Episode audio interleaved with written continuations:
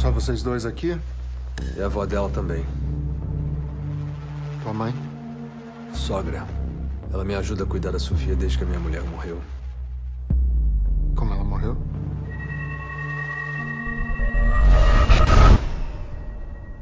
No parto. Olá, ouvinte. Eu sou Marcelo Miranda e você está entrando no Saco de Ossos. No episódio de hoje eu vou conversar com Lucas Cassales, cineasta do Rio Grande do Sul, que lançou em 2020 o seu primeiro longa-metragem, o suspense Disforia. A gente vai falar disso e de vários outros assuntos. Tudo bem, Lucas? Tudo bom, Marcelo? Prazer estar aqui contigo. Pô, prazer é todo meu e como a gente conversou um pouco antes, na medida do possível, tudo bem. Exatamente, né? O novo, o novo, nova resposta padrão. É, e eu tô falando isso porque antes da gente entrar nos seus trabalhos de cinema, é inevitável dizer que você é uma vítima direta do Na Medida do Possível, porque o seu primeiro filme de cinema, de longa-metragem, né, o Disforia, foi afetado pela pandemia logo na estreia. Eu queria começar com você comentando um pouco disso, Lucas. O que, que aconteceu no meio daquela confusão que foi ali o mês de março, que é quando o coronavírus chegou no Brasil, né, afetando tudo e todos. O que, que aconteceu? É, foi uma, uma questão bem trágica, assim, né, no, no sentido específico do trabalho, né, de, desses meses todos trabalhando e, e, de toda uma equipe, né, preparando o lançamento comercial. E o comer lançamento comercial do Disforia, ele estava previsto e, e, foi lançado, né, dia 12 de março. E, inclusive, a gente fez, até a gente fez umas pré-estreias ali na, na, mesma semana em São Paulo, teve duas pré-estreias lá e, e ali já, já se começava a falar dos, dos primeiros casos assim no Brasil e a gente ainda não tinha real noção né, de exatamente como que isso ia se alastrar, quanto tempo ia levar e de qual forma né, ia ser o impacto real disso. Então a gente estreou dia 12, a gente até fez uma pré-estreia em Porto Alegre também no dia 11 e no dia 13, assim, já com com, com o filme em 20, 20 cidades brasileiras. Assim, no Rio de Janeiro já fecharam cinemas e no fim de semana assim, a gente já né, já estava percebendo um pouco qual seria o, o, impacto disso e também já não tinha nem não tinha mais nem cara né, para pedir para as pessoas irem ver o filme porque já era uma, uma situação assim já tinha noção de que né, não, era bom ficar em casa não era bom estar em locais aglomerados então a gente e aos poucos também foram fechando né, os cinemas gradativamente de várias cidades. Então até na segunda-feira, assim, três dias depois do filme estrear, a gente fez uma reunião com a, com a Lança Filmes, que é a distribuidora. Tivemos que tomar uma decisão também, porque de qualquer forma a gente tinha que escolher. Os cinemas iam se fechar de qualquer forma, né? Então a escolha seria a gente guardaria o filme para uma possível, possível relançamento no cinema, mas não, não havia muito, muita, muita expectativa para isso, porque né? A gente ainda já se passaram três meses e a gente vai ficar mais um tempo ainda, né? Em quarentena. E acho que mesmo quando abrirem e reabrirem os cinemas, né? Acho que o público vai demorar até ter uma segurança e se sentir, né?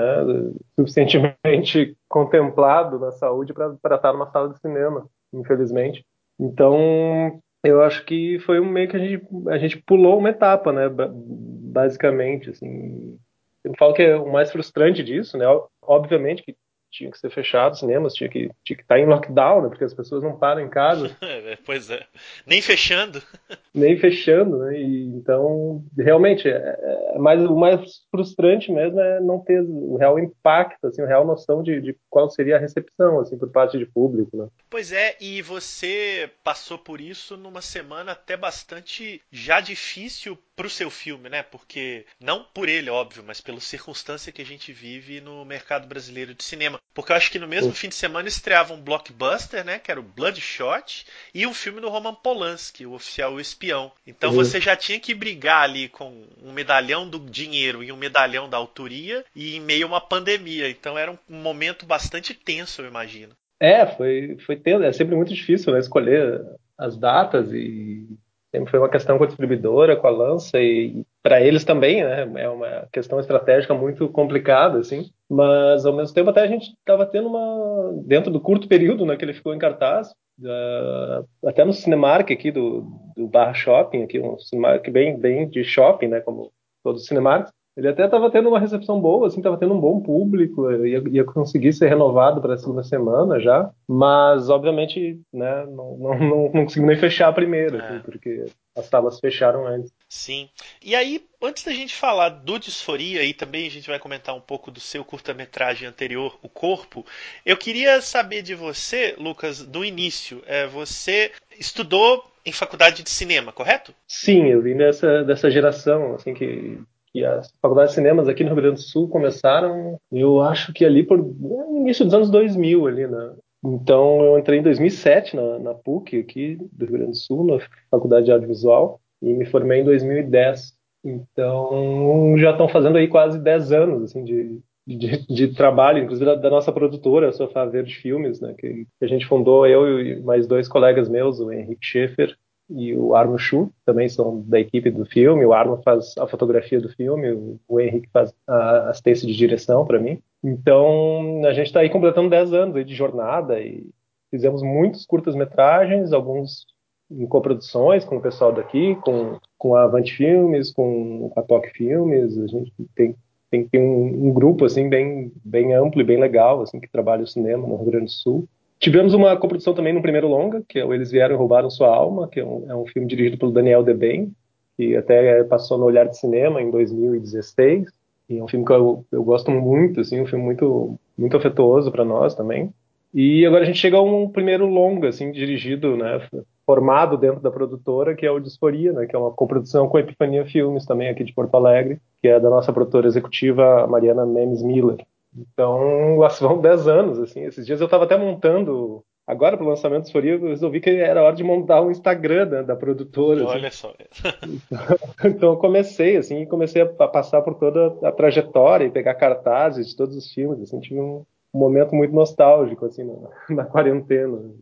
Você, no período pré e de faculdade, é, você já tinha uma relação com o cinema de gênero, especificamente de terror, cinema insólito, fantástico? Isso vem de algum momento da sua vida? E, e, e eu também queria saber em que momento, dentro disso, você acabou fazendo pelo menos dois filmes. Eu falo dois porque são os que tiveram uma visibilidade maior, assinados por você, né? Que foram enquadrados ou são enquadrados como um tipo de cinema de terror. Você tem uma relação orgânica com o gênero ou ele te atravessa dentro de interesses de cinema maiores? Como é que se dá isso? Muito do, de eu começar a gostar de cinema talvez tenha vindo do gênero mesmo. Assim, eu lembro de criança, de, de em locadora, assim, tinha uma locadora perto da minha casa, assim, a gente ia direto ali, eu ia com meu, meu pai. Assim. Eu lembro muito de a capa do Hellraiser assim me, me chamava muita atenção a figura do, do Cenobitas assim aquela aquela figura com os pregos na cabeça aquilo de alguma forma me atraía muito assim então eu via muito daquilo mas numa idade que eu não, não realmente não conseguia absorver ainda outras questões que estavam presentes no filme assim. então eu comecei a, a, consumir muita coisa os slasher movies né sexta-feira 13 as coisas que são que tem uma franquia assim eu, eu acabava consumindo muito e a partir dali que eu fui também frequentando mais locadora e, aos poucos eu fui me interessando também por outras coisas que estavam ali, né? Aquela sempre aquela zapiada mental assim de estar tá andando pelos corredores da, da locadora. Então, inclusive fazia filmes com meus amigos assim do VHS, fazia tinha um amigo meu que era o Daniel, assim que tinha uma casa bem grande assim, então a gente usava meio de locação para tudo e e, mas aí, ao mesmo tempo, eu fui fazer direito, logo depois que eu saí do colégio. Teve uma prévia de outra faculdade? Tive uma prévia, assim, numa época que, aquela época nem existia na faculdade de cinema, assim, mas também eu acho que eu não, não tinha muito uma consciência de, de, que se pudesse realmente trabalhar com isso, sabe? Estava muito preocupado também, né, em como me sustentar depois do colégio, e, e achei que o direito era meio né, um grande saco de, de possibilidades assim que tu pode atacar para qualquer lado assim mas eu não não consegui aguentar assim. fiz um, um estágio numa, no escritório de advocacia assim só de ver a forma como era tratado curioso curioso que esse escritório era, era do marido da secretária de cultura na época do, do estado do Rio Grande do Sul que é a Mônica Leal uma pessoa terrível terrível assim uma reaça filha de militar assim tenebrosa e foi uma das piores secretárias de cultura do, da história do Estado. Então, apesar disso, eu saí dali para fazer a faculdade de cinema. Você está descrevendo essa coisa da locadora e é interessante porque você é de uma geração né, de realizadores brasileiros contemporâneos aí que se formaram em locadora e televisão especialmente muitos realizadores de gênero mesmo. Então, Gabriela Amaral, Marco Dutra, Juliana Rojas, toda essa turma cresceu vendo esses filmes aí que você citou, muitos deles na TV e de locadora. E se a gente pegar alguns um pouquinho mais velhos, assim, coisa de 10 anos de diferença, como Kleber Mendonça, Rodrigo Aragão também, eles vêm uhum. desse cinema é, que tinha uma relação mais popular e mais direta com o público, educou muita gente e hoje fazem os seus filmes, né? Que é o, que é o seu caso também. Nesse sentido, existe um momento em que você deu o salto entre os filmes que você via, curtia, admirava, para ter essa ideia de falar, vou fazer os meus e vou por essa seara X aqui. É, esse tipo de atmosfera, esse tipo de realização. Houve algum filme, algum realizador que te deu esse clique que mudou a sua concepção entre a, a, o consumo puro e simples da diversão, que é o que forma a gente, para efetivamente isso se tornar uma forma de expressão?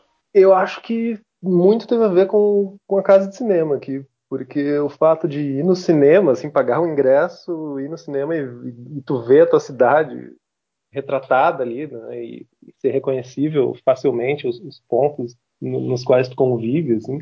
Eu acho que eu lembro de sair do cinema, assim, achava muito, muito legal, assim, eu fui ver o Homem que Copiava, eu acho. E eu fiquei muito, ah, que, que, que sentimento diferente, assim, de quem tá no, fora do, do eixo central, né, de Rio-São Paulo, no qual muitos filmes brasileiros principalmente naquela época, né, eram, eram retratados ali dentro. Né? Então aquilo para mim eu acho que teve um, uma força assim de que, bah, talvez, acho que era uma semente de que se poderia trabalhar realmente com, com isso, que claro, as ideias daí de, de filmes né, nos quais eu fosse um, um dos autores assim vieram uh, junto disso, mas eu, eu já escrevi algumas coisas assim de conto, de ficção, muito sem nenhuma pretensão assim, mas acho que de alguma forma já já estava colocando assim, algumas coisas para fora, mas dentro do audiovisual, assim, eu acho que foi a partir daí, assim, do, da casa de cinema, que inclusive é, tem uma relação muito legal com todo mundo aqui do Rio Grande do Sul, com o pessoal mais jovem, assim, a nossa pré do Disforia foi feita na casa de cinema, assim, porque eles cederam espaço para nós, porque é um, um baixíssimo orçamento, né? Então também tem, tem, tem um pouco um pouco disso, desse bairrismo aqui que me fez é. achar ser possível fazer. Você está falando da Casa de Cinema de Porto Alegre, a produtora mítica aí de Porto Alegre, né? Que reuniu sim, Jorge sim. Furtado e toda essa turma, a Ana Luísa Azevedo. O Giba Brasil. Isso, é, essa geração que formou, acho que uma outra geração de cineastas gaúchos. Sim, é, e a Nora Goulart, né, que é a produtora deles, que é quem meio que comanda tudo. Isso, isso, figura importante. E eu li algumas entrevistas suas e ouvi também, agora recente para o lançamento do Disforia, que você em algum momento, da, da, como espectador, passou a ser mais atraído pelo cinema de terror da sugestão, da incerteza, da atmosfera. É isso mesmo? É, você fez esse, essa passagem entre o cinema mais explícito dos anos 80 para um tipo de cinema de ambiguidades? Esse gênero te interessa mais? Eu acho que sim, me, me interessa mais, eu acho, sim sendo bem direto, assim, mas claro que é um, é um processo que, que é um processo que não, não é né, muito consciente, assim, foi e não que eu que eu desgoste, né, dos, dos filmes, inclusive agora durante a quarentena aqui a minha namorada e eu a gente fez um, uma maratona de sexta-feira 13, assim, a gente viu do 1 até o 8, depois do 8 já não, o 8 já tava difícil, é, depois, vai ficando pior, complicado. Mas tem alguns ali especificamente que são muito interessantes. Assim.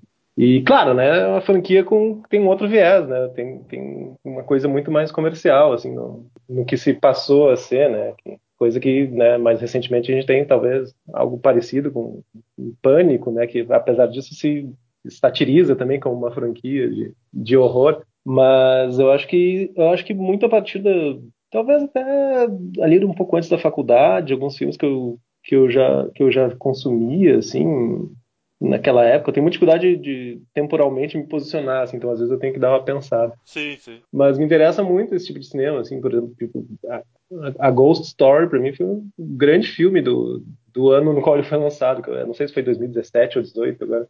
E também teve em 2013 eu comecei a fazer o meu mestrado e, e era muito sobre, era né, basicamente sobre a obra do, do Michael Haneke, apesar de ele não ser né, um, um, cineasta especificamente de gênero, assim, ele, ele flerta muito com e Funny Games, talvez seja o que mais se enquadre né, dentro desse desse desse desse carimbo, assim. Mas é um cineasta que estava tava me, me impregnando muito, assim, com, com uma densidade, com uma coisa mais mais de mal-estar e, e acho que um, um, pouco do que eu absorvi para disforia e para o próprio corpo, que na época também não estava prestes a ser gravado. Assim. E apesar de não se comunicarem muito as, as, filmografias, eu acho que eu acho que tem muito dele ali. Eu sempre falo que, né, por mais que as pessoas às vezes tocam em, esses dias falaram no Lynch, assim, para disforia, assim, que eu achei muito curioso também, porque eu nunca tinha me me passado, assim, fazer uma ligação com, com David Lynch. Mas já fugindo completamente da tua pergunta, né, como eu disse, que, como eu prometi que faria.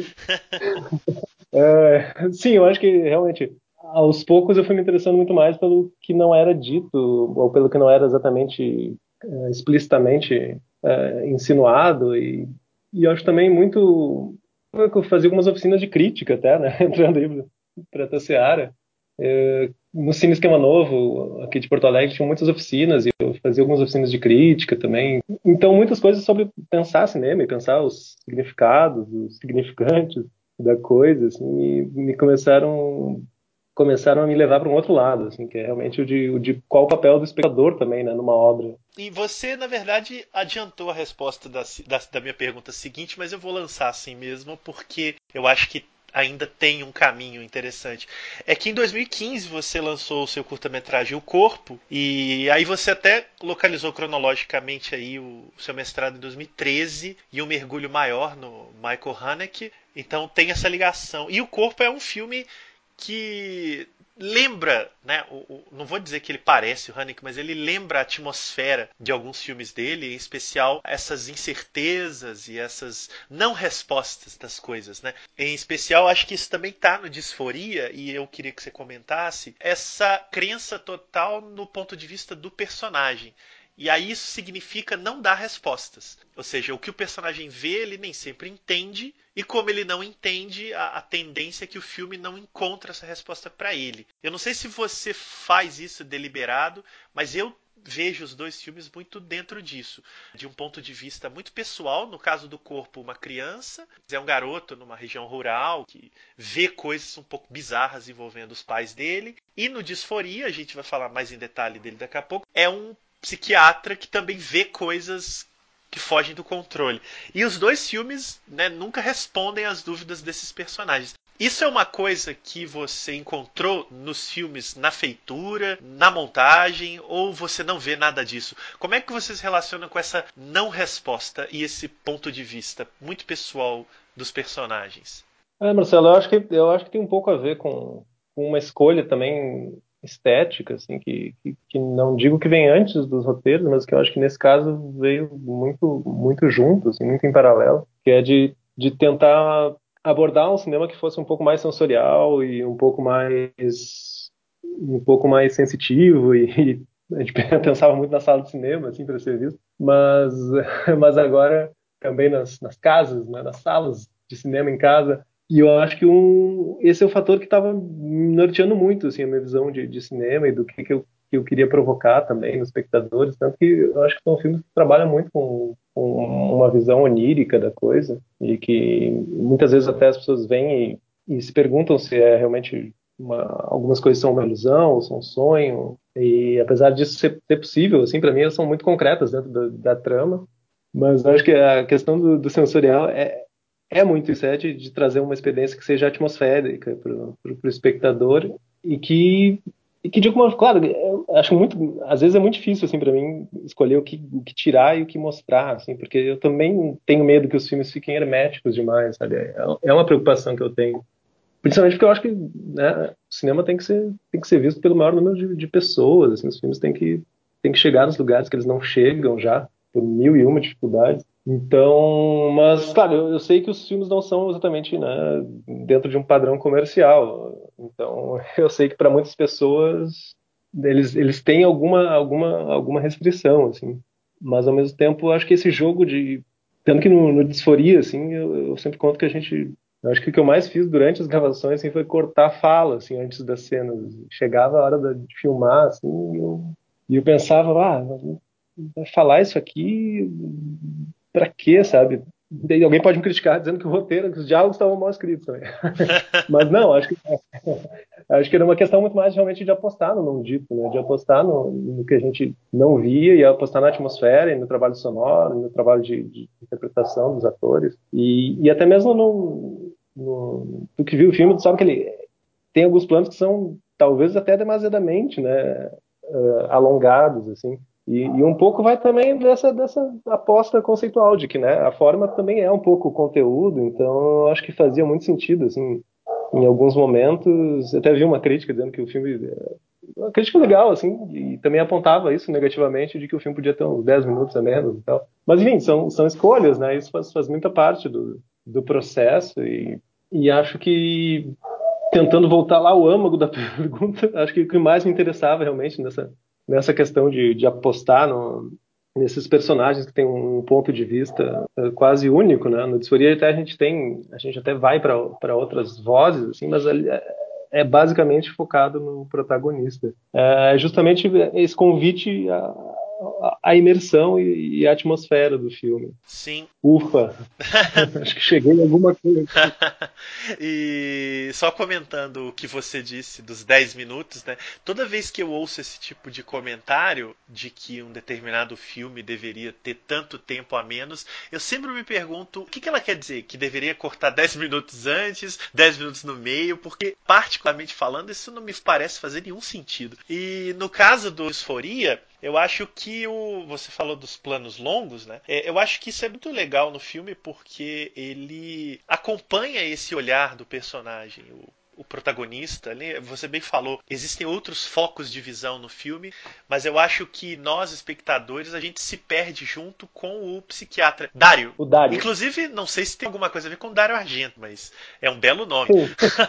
Era personagem, o Dário ah, Argento. Ah, muito bom, é um belo nome. Quando ele é citado no início do filme, eu pensei, bom, essa eu vou ter que perguntar pro Lucas. E. E eu acho que o filme é muito do olhar dele. E o quanto aquele olhar vai ficando mais e mais confuso é, até chegar numa abstração a qual a gente já não tem mais tanto acesso. Talvez aí é possível fazer esse paralelo com o David Lynch, que você disse que fizeram. Uhum. Porque quando a gente mergulha nesse ponto de vista perdido, é, eu acho bastante lógico que a coisa toda se perca junto. Eu queria voltar numa questão da estética do filme, que é o uso do vídeo que também dialoga com o cinema do Haneke, né? Uhum. Tem uma participação importante do vídeo no filme. Eu não Tô tentando não entrar em tantos detalhes para quem não viu, mas uma coisa ou outra a gente consegue abordar porque tá no trailer e porque eu acho que não compromete a experiência. Mas o, uhum. o filme utiliza muitas imagens de vídeo, de registros de vídeo de um outro personagem para talvez ampliar um pouco mais os seus mistérios, porque se tem gente que acharia que o vídeo explica alguma coisa, a mim ele só me confunde mais. E isso falo como ponto positivo. Eu queria saber da sua escolha pelo vídeo. Eu me lembro do filme do Marco Dutra, quando eu era vivo, que ele também usa imagens de vídeo, e o Marco falava muito isso. Ah, eu queria tentar encontrar uma, uma coisa um pouco anacrônica para ilustrar a angústia daquele personagem. Então, sempre me interessa essa escolha, né? Pelas imagens de uma, de uma coisa que hoje a gente vive uma era do excesso de vídeos, mas ninguém volta para ver essas imagens, né? Não como aquele personagem que parece que fica revendo aquelas imagens como lembrança. Uhum. Como é que foi sua relação de trabalhar o vídeo como uma expressão de sentimentos no filme? É, essa é uma, é uma ideia que está desde o início assim, do filme. Porque o filme ele, ele, passou por algumas, algumas mudanças assim, durante, desde, desde que a gente, em 2013, acho que foi também, desde que a gente, eu e o Thiago Rodarski, que é o, o co-roteirista do filme, bolamos ele. Então, ele tinha, inclusive originalmente era um, era um rolo, tinha uma outra história, assim, que era um rolo de, de, de filme, que isso era visto num, num, cinema pornô, que um outro personagem que depois passou não existir. Assim, Olha, era... aí já virava um filme do submundo, né? ele, era, ele era bem mais, mais urbano, assim, mais sujo, mas, e era muito mais gráfico, muito mais visual, umas questões de, de mais puxando até quase próximo a um gore, assim mesmo. É, essa eu, vou, eu, essa eu tô para te perguntar em seguida. Então guarde. beleza, beleza. Então a coisa do, do vídeo, como, como ele está no filme, né? Eu acho que tem realmente muito a ver com, com esse personagem, com o Paolo. e foi uma forma de, de deixar um pouco essas memórias, que é um personagem super super duro assim durante durante o presente fílmico, né? E ele tem esse passado também, assim como assim como o Dario, ele tem um passado que perturba demais ele, angustia ele de uma forma que ele não consegue mais uh, fazer outra coisa, né? Ele, ele, é uma pessoa presa dentro do, desses traumas que ele tem. E a questão do vídeo, uh, inicialmente ele, ele, até iria passar lá no fim, quando, quando se tem, né? Realmente o, o ato de botar o vídeo e, e a gente vê um, um, dos trechos que seria o último do vídeo. Inicialmente a gente ia ter todos os trechos de vídeo naquele momento, assim, apenas. E a ideia de, de botar ele realmente uh, enxertado assim durante o filme foi do Daniel Almeida, que é o montador do filme. Um pouco porque também eu, eu queria ter bastante daquele vídeo e ao mesmo tempo não, não, não, não cabia assim em termos de, de tempo ter tudo que eu gostaria de ter ali, porque também é um, é foi um processo muito específico esse do, do, da gravação dos vídeos, que eu também deixei os atores um, um, pouco mais livres, assim, eu dava mais questões chaves, assim, não tinha, não tinha um roteiro marcado, assim, de diálogos, enfim. Então também uh, o fato com a forma como ele colocou esses vídeos, assim, eu acho que dá um, um, contraste muito interessante, assim, porque o filme já é muito pesado e muito denso e aquilo, pelo menos nas primeiras inserções, assim, são um pouco mais solares e, e aquilo traz um contraste muito forte, assim, entre aquele personagem. Eu acho que acho que deu para ele um, uma outra camada, assim, que fica mais visível durante o filme. E você iniciou falando da, do projeto original, que era mais explícito, e eu, eu li alguma coisa sobre isso mesmo, de alguma entrevista sua. E aí eu queria te perguntar sobre isso. É, apesar de ser um filme de ambiguidades e sugestões, ele tem pelo menos duas cenas mais marcadamente explícitas, ainda que não sejam tanto, porque não é a, a estética do filme. Mas tem duas que me chamaram muito a atenção nesse sentido. Uma cena de um parto, que me lembrou Nasce o Monstro, de Larry Cohen. Ali eu fiquei tenso, porque eu falei, cara, esse daqui é Larry Cohen. E, e uma cena na banheira também, que tem uma é. imagem muito forte que remete a vários outros imaginários do cinema de terror. E aí você começou a falar sobre isso. Existiu um projeto mais explícito do que é o Disforia? O que aconteceu para ver essa mudança e em que medida é, essas imagens mantidas no filme eram importantes também para aquilo que você buscou com o filme tal como ele está agora. Quando, quando o Thiago e eu nos reunimos, foi, a gente fez realmente uma reunião para conversar e trocar ideias, pra, porque a gente tinha acabado de se conhecer, tinha muitos gostos em comum, assim, ele também é um, um grande fã de gênero e um roteirista ele é muito muito prolífico assim então a gente jogou muitas ideias e a ideia do, do Disforia ali um embrião ele estava ali naquele dia e a gente gostou desenvolveu um pouco mas era também muito mais ligado para um cinema mais mais era mais Carpenter era mais Cronenberg sabe que, que eu adoro assim mas que que aos poucos eu fui tentando buscar uma outra coisa também assim que não fosse exatamente um um padrão de, de gênero, assim, do, pela forma como a gente conhecia. E ele, e ele tinha, tinha coisas incríveis, tinha, né, esse, esse, cinema que era numa área de prostituição, então era um cinema pornô que, né, na verdade, as pessoas só usavam para ir lá transar, enfim, tinha um, um, personagem que eu, que eu achava muito interessante, assim, que, era, que ia ser vivido pelo João Carlos Castanho, e que também era muito submundo, assim, era muito submundo e eu acho até que se comunicava mais com, com aquele filme do Carpenter que ele fez para Cigarette Burn. Sim, né? sim. Ele fez para o Masters of Horror, né? A série de TV. Então, eu acho até que a gente tinha visto naquela época esse filme, assim, então estava um pouco impregnado. E eu acho que foi um processo bem natural, assim mesmo, de, de imersão em outras coisas, de, de amadurecimento, né? Não que seja necessariamente pro lado bom ou ruim, mas de, de um amadurecimento pessoal, assim, de querer buscar outras, outras, outras expressões então, aos poucos, aquilo ali foi sendo eliminado e, e, teve um momento do filme que também não me interessava mais tanto, assim, aquele, aquele arco do qual fazia parte, essa, esse cinema pornô e essas outras coisas, e até também levando em consideração que, que o orçamento que a gente teria, isso já numa fase posterior, assim, Uh, talvez fosse não englobar tudo aquilo, a gente meio que retirou todo aquele braço do filme e, e resolveu se focar mais num, num, num, dos eixos narrativos mesmo, que é do, do Dário especificamente. E, a partir daí, sim, também, voltando a uma outra pergunta, acho que a gente assumiu definitivamente o, o ponto de vista dele quase que exclusivamente. Lucas, também o filme ele ele tem uma relação muito direta com questões psicológicas. O protagonista é um psiquiatra, a mulher dele sofre de um catatonismo, né, que o filme vai trabalhar.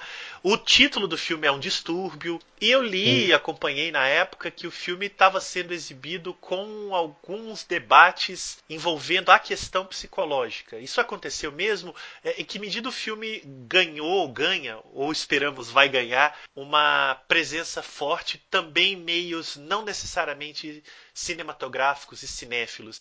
É, a Lança resolveu apostar um pouco também nesse, nesse viés, assim, para tentar sair um pouco só do, do cinema de gênero e tentar trazer né, outras pessoas para perto do filme. E acho válido, assim, apesar de que o filme não, não necessariamente né, dialoga com um realismo assim dentro dessas questões. Assim. Claro, abstratamente, eu acho que sim, acho que ele se presta a muitas interpretações e, e dá para viajar bastante no filme, assim, em termos né, psicológico.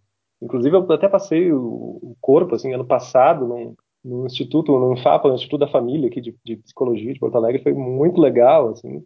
Mas, claro, esse tipo de debate eu acho incrível, assim, agora, em termos de saúde e de, né, de como o filme pode servir para, para se precaver de algumas questões, eu acho já uma linha, uma linha até perigosa. Tomara assim, que né? não. é, espero que não. É, é, exatamente. E uma pergunta de provocação: se alguém chegar para você e dizer que você fez pós-horror, o que, que você responde? Ah, não. me, me, me comentaram também sobre a questão do pós-horror. Eu, e aqui até o pessoal reclamava comigo que eu não assumia a questão do horror muito. Assim, tinha... Aqui onde? Em Porto Alegre? aqui em Porto Alegre, é. O Leonardo Bonfim sim, aqui também. É. O Christian Verardo e tal, enfim, falavam que eu renegava o horror. Mas, na verdade, é, não, eu super abraço o, o horror, né, em, afetivamente, assim. Só a questão do pós-horror é, é uma questão que para muitos é meio polêmica, né, e, e, algumas pessoas ficam muito muito fervorosas, assim, até até com o termo, né, que para alguns é e é um termo mesmo que, que surgiu né, lá do como é que é o nome do crítico do The Guardian? Não era nem crítico, né? Era o jornalista do The Guardian que cunhou o termo, né? E eu acho que isso vinha muito num viés de, de, de destacar essa leva de filmes do que normalmente se espera de filmes apesar de que né, há muitos anos os gêneros são muito subdivididos né, e não, não tem não é tão facilmente identificável às vezes qual que seria o, o gênero diferente da locadora, né? Que a gente ia, tinha lá horror, tinha nacional, né? Que era um gênero, inclusive. Sim, sim. Mas é, para mim o pós-horror ele, ele vem muito, eu acho que de um de um, uma overdose de referências assim que se passou a ter com muito com, com o avanço da internet, né? E com não vou cunhar o termo globalização também porque é outro termo que já caiu em polêmica, mas eu acho que ele vem muito na, nessa esteira assim de uma geração que tinha acesso a quase tudo que ela quisesse ver, né? E que a nossa geração ali, né? Eu peguei um pouco a videolocadora, mas logo já chegaram também, né? O Torrent, peguei o Napster, né? E logo ali as coisas começaram a ficar um pouco mais rápidas e tu pode baixar um filme, né? Em dois minutos, se tu quiser, se tiver uma internet boa. Mas eu acho que todo esse esse, esse apanhado de referências, de não só estéticas, mas culturais, né? Do, hoje tu tu pega e tu filmes da China, da Coreia, coisas da Coreia do Sul que tu nunca poderia pensar em ver se não fosse no cinema, né, antigamente.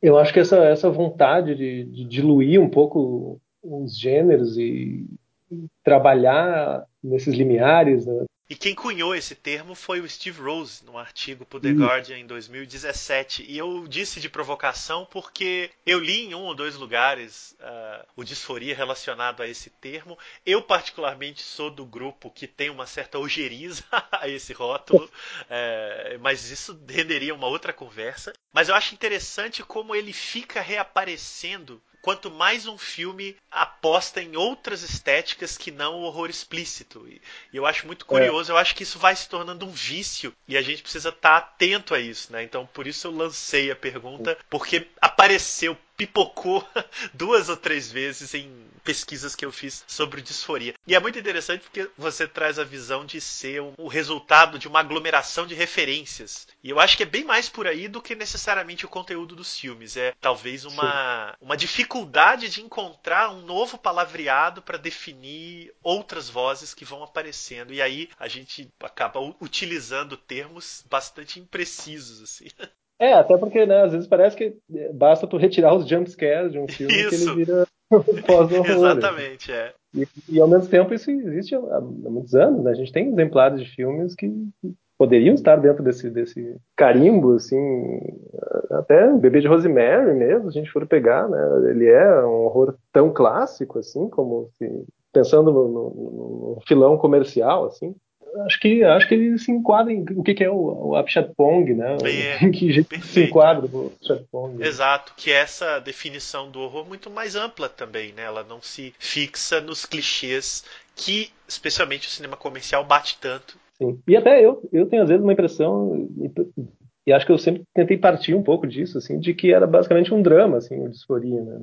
Porque, claro, até por muitas questões, assim, obviamente eu acho melhor enquadrá-lo como um horror, um horror psicológico, enfim, mas é que ele, ele parte muito né, de questões internas de um personagem e acho que todo o horror que provém disso está tá calcado no, no drama né, ao qual ele pertence. O Mick Garris cunha essa frase muito acertada, ele sempre diz que um bom filme de horror é, antes de tudo, um bom drama. E, então uhum. eu acho que você está bem contemplado nisso daí.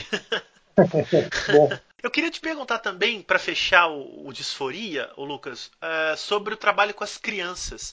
Porque no corpo e no Disforia você trabalha com crianças ali na faixa dos até 10 anos, né? Não, não vou precisar tanto a idade, mas é mais ou menos essa faixa etária para o público entender existe todo um cinema de gênero focado em crianças, especialmente alguns filmes do Haneke também, que a gente já falou muito, mas desde uhum. John Carpenter até alguns filmes mais antigos, que as crianças aparecem, seja como as figuras que veem as coisas, seja como as figuras monstruosas, para citar, por exemplo, A Cidade dos Amaldiçoados do Carpenter, ou própria uhum. Fita Branca do Haneke. Você fez dos dois tipos, né? O corpo é um pouco uma criança testemunha e no Disforia a criança é um pouco estranha. Ela parece, isso está no trailer também, uma catalisadora de situações insólitas. Essa questão da presença da criança, ela aparece como coincidência ou é alguma coisa que também te chama a atenção como realizador, como espectador? Enfim?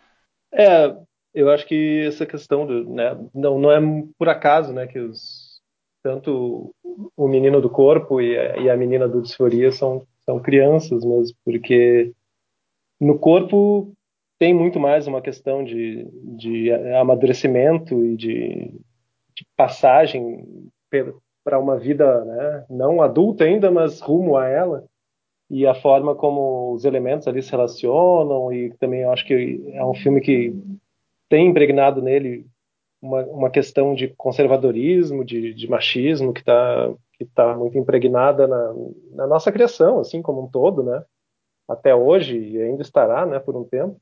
E por isso o fato de, de ele ser uma, uma criança era primordial, assim, para ter esse olhar que não romantizando também a figura da criança como uma figura inocente, mas de alguma forma trazendo esse estereótipo, para também ser a, a, única que não é naquele tratando do corpo especificamente a, única pessoa que não é, é pulverizada assim por aquela entidade que, que chega até ele. E no caso do disforia, é, realmente a palavra que eu, que eu gosto de usar mesmo é essa, ela é quase uma catalisadora assim dos, dos dramas e dos, dos traumas, não só do, do Dário, mas também como dos personagens que cercam ela, né, do Paolo e, e da própria da própria avó dela. Então, o fato de ela ser uma criança, voltando assim ao, lá ao, aos rascunhos do filme, assim que que traziam muito muito mais fortemente assim a relação dela com com um personagem que aparece no fim e que, que tem um, parentesco com ela.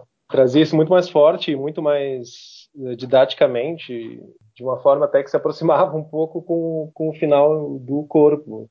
Era um pouco uh, por que ter uma criança como um, um catalisador dos, dos males né, das pessoas. E, e, e, acho que a criança também está sempre muito impregnada das projeções que a gente que a gente como adultos né, faz nelas. E enfim eu não, eu não sou pai né mas imagino também o quanto de projeções né que, que a gente vê de, de pais e mães fazendo sobre seus filhos e, e quantas frustrações que aquela criança carrega que não não pertencem a ela né e isso não só na relação né, de, de, diretamente parental, mas uma relação de cultura, né, o quanto que a gente é bombardeado por coisas que a gente nem questiona. Então, mas eu acho que sim, eu acho que a figura da, da Sofia é, é o catalisador, né, e para mim era muito importante que fosse um catalisador e não fosse um, uma criança malvada ou, ou parecesse uma criança demoníaca, enfim, é, é só uma criança que, que possui, né, eu acho que tem esse lado paranormal que ele muita gente às vezes nem nem pega muito assim que tem isso, mas para mim aquela criança ela, ela tem uma paranormalidade que catalisa as angústias das pessoas ao redor. O Disforia, então, ele vai estar disponível nos serviços de streaming. Eu tô com a lista aqui e vou falar para quem quiser ir atrás do filme. No NetNow, no Google Play, no iTunes, no Vivo Play, no Look, e no YouTube Filmes. Lembrando que quando esse programa aqui estiver no ar, o filme já estreou, então é só procurar nessas plataformas. Ô Lucas, você tem outros projetos ligados ao terror e ao suspense para fazer ainda, não tem? Tenho, tenho, tem bastante. A gente tem muitos projetos, né? Na, trabalhando com cinema, a gente tem que ter muitos projetos, porque a gente não sabe também, né, quando que vai surgir a oportunidade de, de realizá-los. Então, eu tenho, tenho alguns projetos com, com o Thiago Vodatsky, que também é o roteirista de Disforia, que é, um deles chama Cerimônia e é um, é um horror né, dentro do que se não é um pós-horror, é, um, é um horror mais clássico, um horror que, possivelmente terá alguma coisa mais mais próxima de jump scare, assim, mas que é e que é ligado muito também, acho que é um tema que me persegue também, que é o conservadorismo e como isso está, principalmente aqui no sul, né, enraizado na, na cultura. Então é um filme que se passa no interior, assim, tal qual o corpo, e, trata de seitas e de, questões mais delicadas assim e acho que tem tem mais uma relação assim com Midsommar, com Corra, com alguns filmes mais contemporâneos.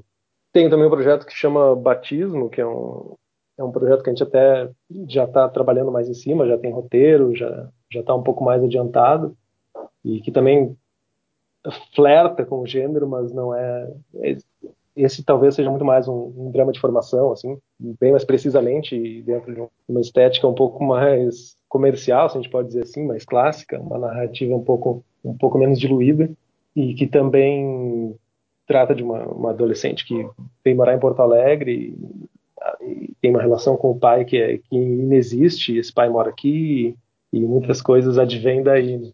Tem também um filme que chama O Rei do Riso, que é um filme também com o qual a gente está mais adiantado em projeto e esse realmente ele não não, não tem nenhum resquício assim de cinema fantástico ele é realmente um, um drama cômico sobre um, um ex-ator de pegadinhas que também tem que se reencontrar com, com uma família que estava há muito tempo afastada e acho que os que estão mais propensos assim a serem tocados para também não ficar um, uma loucura assim são esses né? Sim. A gente tem os projetos da produtora também aqui. A gente tem um projeto do meu sócio que eu aproveitando para né, abrir o catálogo assim da. Sim. A gente tem um projeto que chama Meio que tudo é um, que é dirigido pelo Henrique Schaefer e que é um mais para um, um lado documental, assim, um road movie que eles filmaram durante um ano, assim, acompanhando a turnê da, da banda Apanhador Só, uma turnê que eles fizeram de carro, assim, pelo Brasil inteiro e que eu acho que ele está em processo de, de, de, edição já. E acho muito interessante também porque ele é um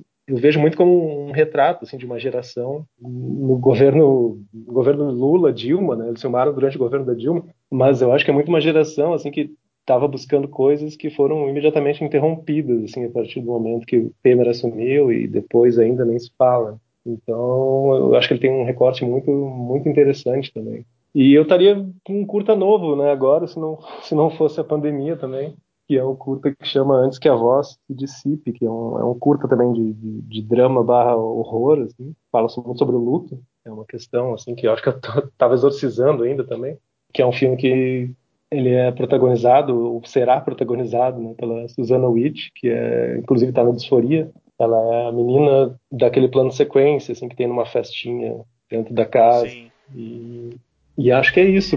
Por enquanto. Ah, legal. Ela tá bastante agitada. Eu fiquei com medo que se machucasse de novo. Não é justo tu se esconder no teu mundo e eu ter que ficar aqui sozinho. Beleza, Lucas, muito obrigado pela conversa. O Disforia já está no mundo, virtual, mas está. Vou deixar na descrição do episódio as plataformas onde ele vai estar disponível. Já falei aqui, mas para ficar o registro, quem quiser ir atrás. E tomara que os outros projetos saiam logo. Obrigado mesmo pela participação e pelo filme.